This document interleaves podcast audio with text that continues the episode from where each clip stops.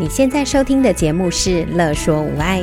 你有没有腰酸背痛、心情烦闷、带孩子带到快抓狂、三餐不知道要煮什么的窘境？赶快来和治疗师做朋友。我们准备了生活优化、了然于心、育儿忍者术、故事露营地、阿娟是暴力灾的节目，还有每个星期六上架的无爱格言，要用治疗师的思维、生活化的方式解决你的疑难杂症。欢迎收听故事露营地。大家好，我是语言治疗师张小玲。九月十九号星期一的上午，你们知道我去什么地方吗？那一天早上呢，就代表社团法人台中市想想辅助科技协会去大千广播电台耶。那一天呢，我很兴奋，所以呢，一大早呢就早早的出门了，而且我没有迷路哦。其实这也没什么好骄傲的，因为交流道下去也就直直的那一条，他的办公室就在中港路，也就是现在的台湾大道上啊。它是一间呢位于二十二楼高楼层的办公室。大家会不会觉得很好奇，广播室到底长什么样子？其实它看起来很像是一般公司的办公室诶，因为玻璃门一推开，就有一些简单的桌椅。就是招待客人的空间，然后在开放的空间里头，就是有一些就是办公的桌椅，然后有一些人在那边执行他自己的工作。另外呢，就会有看隔成一间一间的一个办公空间。啊，我们呢就被带着进到了其中一间的办公室。办公室大约六坪左右，哇！一进去看到那些设备，感觉就非常非常的厉害，有好几支的麦克风，还有很多像是录音啊，然后控制的按钮这样子啊，看起来非常的复杂，然后还有电脑这样子。不过，嗯，倒是比想象中这些设备都小很多。我觉得应该是因为科技的关系吧。反正就非常的厉害。那这些厉害的设备呢，其实都在一张桌子上就可以摆放得下诶。所以我们就围坐在这张桌子旁边就开始录音了耶。其实大家都非常的紧张，还好呢，主持人念慈功力高强，先跟大家话家常，帮大家抓主轴，然后分配好大家各自要说的内容，就带着大家开始录音了。主持人念慈非常的亲切贴心，大家本来非常非常紧张，可是呢，因为他非常的口语流畅啊，态度非常从容，还会适时的引导啊、补位啊，让大家都可以很放心的去录音，去陈述自己的想法。而且在念词陈述的过程中，可以发现，或许原本的他对于想想辅助科技协会，对于辅助沟通系统，嗯，应该是不太了解的。可是呢，为了这一次的访谈，他做足了功课，而且他对于身障议题的重视，让人非常的感佩。也因为这样，让想想辅助科技协会有机会。和大家在空中相会，让更多大千电台的听众能够有机会认识想想辅助科技协会的服务理念，还有我们在针对沟通障碍者做的系统性的训练，还有就是想想的公益商店成立的缘由，以及希望能够与店家合作的模式。接下来，我们就来听一小段念慈专业的录音跟剪辑吧。每个当下都值得珍惜，每个当下都值得参与。宝岛暖暖包。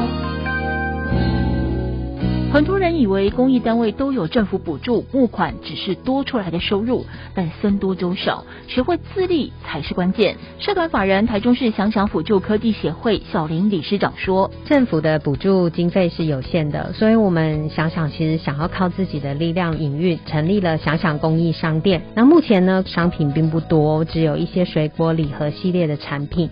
然后我们当然就是希望商品能够更多元啊，非食品类的一些文创商品。”都很想要一起来合作。合作的方式呢，就是我们协助推广跟行销这个产品。那商家呢，再从商品售价的两成呢，回馈给弱势家庭的沟通训练基金之用。那我们不会收上架费。例如说，如果是五百元的一个产品，好了，那售价的两成，也就是一百元，那我们就把它转成去赞助弱势家庭的沟通训练基金之用。希望大家呢，能够多跟想想合作，让我们一起帮助沟通障碍者。如果你也愿意成为想想公益商店的伙伴，欢迎拨打零四二四七零零一八九零四二四七零零一八九。你的爱心会让世界更美好。宝岛联播网用爱串联每一个角落。听起来有没有很厉害啊？音质的关系是因为我转档了又转档，所以呢，音质会比较差一点点。不过啊，经过这一次的访谈，就发现人家专业的真的不一样。虽然念慈说还好呢，我当初没有去呃当广播的主持人，我也心里想说还好他没有来当语言治疗师。他真的太厉害了，各自有各自的专业，真的很不一样吧？访谈过程中有一个让我非常印象深刻的问题，我想要在这一集的节目中跟大家一起分享。念慈问说：“不是能说、能写、能表达、能接收就好了吗？为什么需要系统性的沟通训练？”其实啊，大家都一直以为沟通训练的目的只是为了训练这一个沟通障碍者。其实真的不是的。这个沟通障碍者要跟谁沟通？不就是跟他周边所有他想要沟通的人沟通吗？也就是我们称之为沟通伙伴。所以在训练的过程中，其实有一个很重要、很重要的训练对象，也就是沟通伙伴。甚至呢，要建立这个沟通伙伴的技能，还有六大方法哦。建立沟通伙伴技能的第一种方法，就是了解如何进行示范。AAC 使用者需要了解，在实际的对话中要如何的用 AAC 去沟通。因此呢，我们是需要去使用 AAC 跟他们交谈的哦。也就是我们在说话的时候，一边要指出 AAC 的单词，称之为示范。一开始可能会感觉很难，但是呢，随着示范的次数越来越多，就越来越容易，而且自然。定期和可靠的示范也提高了 AAC 使用者学习使用 AAC 来传达重要讯息的机会哦。第二种方法就是发表评论，而不是问问题。当我们与 AAC 使用者互动的时候，请思考我们使用的语言或句子。问很多问题会使 AAC 使用者处于被动的角色，他们甚至可能会觉得自己正在接受一个测验。一直被考试的概念，因此不要一直问问题，反而呢，我们可以对所看到的、在做的、在想的事情发表一些评论，让 A C 使用者能够了解其他语言的使用方法。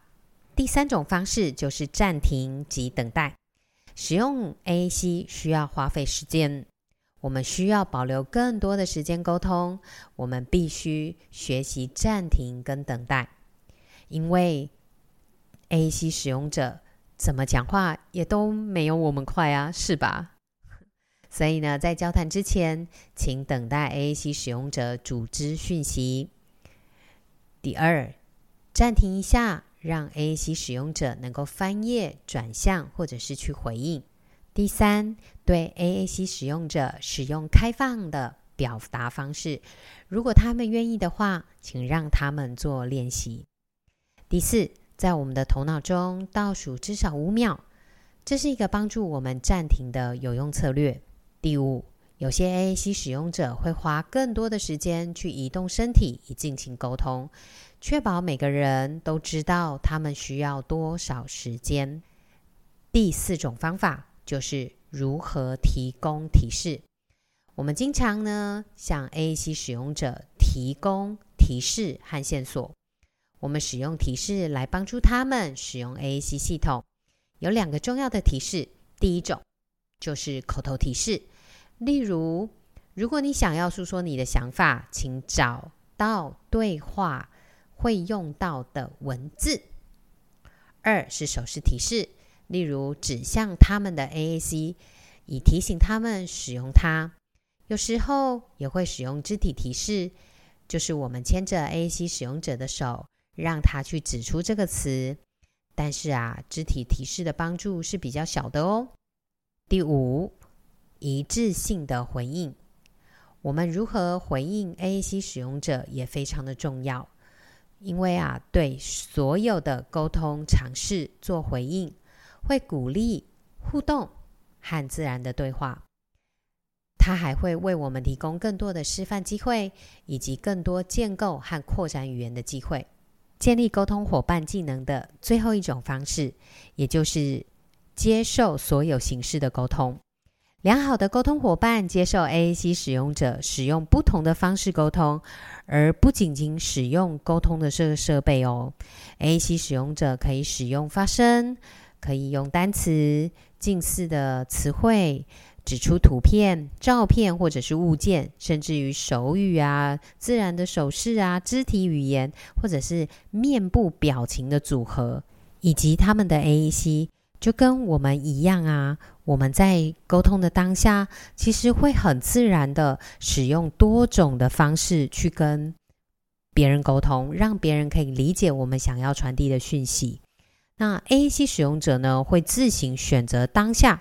可用的最快、最有效的沟通方式去与别人沟通，每一种沟通形式都应该受到重视、尊重，而且回应。今天的节目到此结束，希望你喜欢我们的节目，拜拜。有任何问题、疑难杂症，想和治疗师做朋友，欢迎在 IG、脸书搜寻“乐说无爱”。在粉丝专页中留言给我们或私讯我们哟。喜欢我们的主题，请帮我们按下五颗星，也可以小额赞助支持我们继续做节目哦。